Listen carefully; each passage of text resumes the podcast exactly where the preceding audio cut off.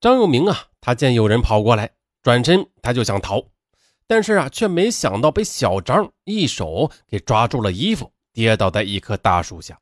这时候，赶过来的同伴和小张一起把张永明给压在身下，并且呢，开始喊家中的父母。母亲闻讯出来之后啊，就报警了。十分钟后啊，晋城派出所赶到了。在此间隙时啊，小张的母亲问张永明：“自己家跟他无冤无仇，为什么要杀他的孩子呢？”张永明他笑笑说：“ 开个玩笑，开个玩笑。”这个理由呢，也是用在随后回答警方的询问中的。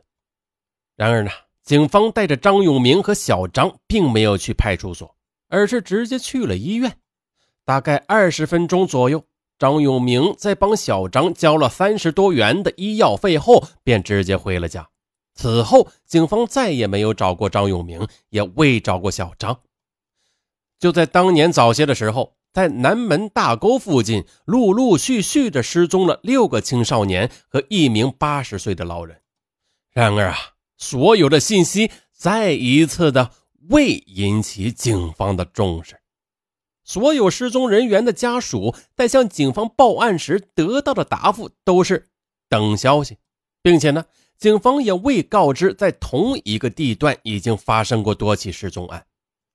二零一一年一月二十七日，当时十五岁、正在读初二的谢海俊和好友谢阳春一起打摩的回离家只有五公里左右的学校拿期末成绩表，然后呢，就在学校门口等着谢海俊。但是却一直没有等到，课室里边呢也没有人，手机也打不通。刚开始，谢家人以为这是放假了，孩子到外面玩去了。而且呢，谢海俊的手机本来呀也就有点坏，打不通也是正常的。但是到了第二天，谢海俊还是没有回家。那谢家人通知了学校，又和亲戚们在村里和镇上找了一天。最后，在一月二十九日报了警。警方呢为他们做了笔录，但奇怪的是，这份笔录并没有被输入电脑，谢家人也并没有收到回执。在接下来的一年多的时间里呀，谢海俊的父亲为了找回儿子，可谓是倾家荡产。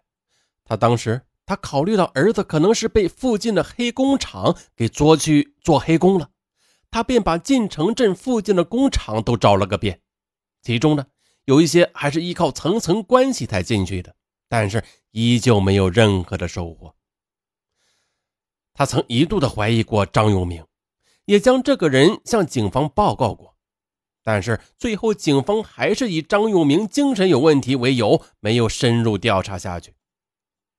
二零一一年，哎呀，转眼到了二零一一年了啊。离我们现在已经很近了吗？这不是。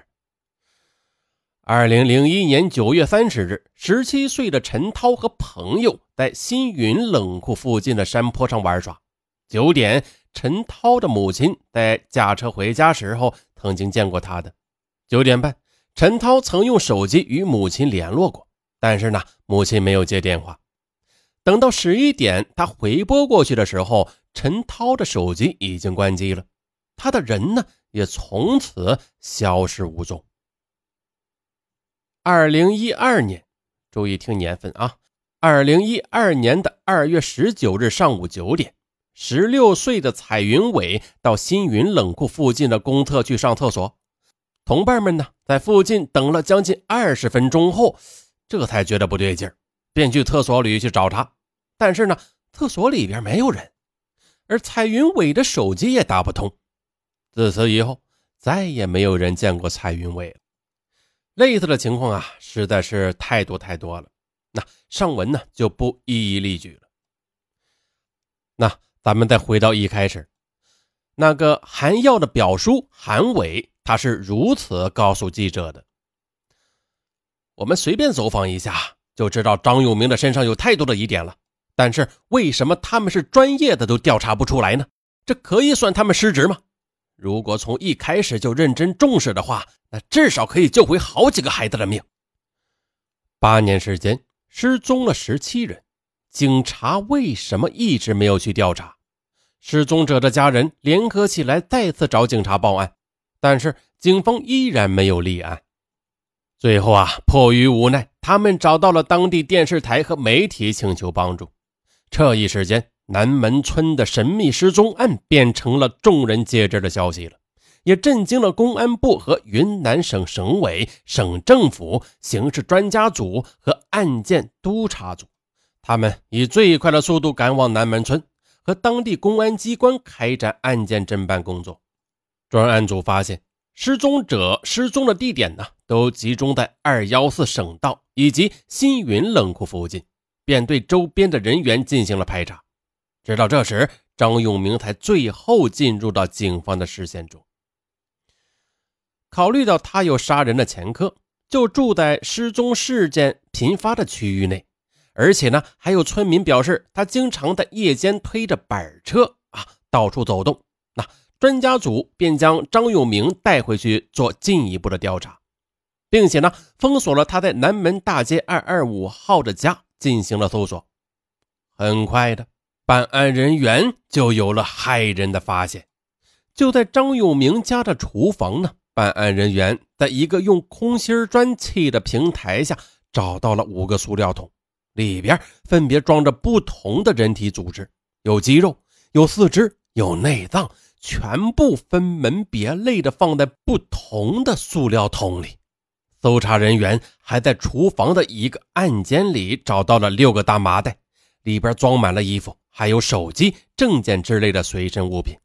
卧室的桌子上放着几个金属盘，里边装着数量不等的人体残骸。同时，在墙上。办案人员找到了一块沾有人类皮肤的胶布，后来呢，通过皮肤上的玫瑰和猪的纹身，证实皮肤属于失踪者陈涛。眼见找到的证据越来越多，办案人员意识到案情比原来设想的要更复杂，于是便扩大了搜索圈子，把张永明的菜地。位于附近新云冷库和小树林都划入了搜索范围。在张永明的家里，警察挖了四天；菜地里又挖了三天。一直守在外边的谢顺生告诉记者，他亲眼看见两把筛子和一个泡沫箱。筛子把土都过掉之后，剩下的就是骨头，都不超过五寸长短。张永明的菜地。跟星云冷库呢是隔着公路的，站在冷库楼上的窗口就能看见张永明菜地上颜色鲜艳的编织布。周围虽然是车来车往，但是路面繁忙，噪音大，车上的人很难注意到外边的事情。在公路两旁开阔的山坡上、田地里，很少见到行人通过。这看似繁华的路段，却让人感到后背发凉。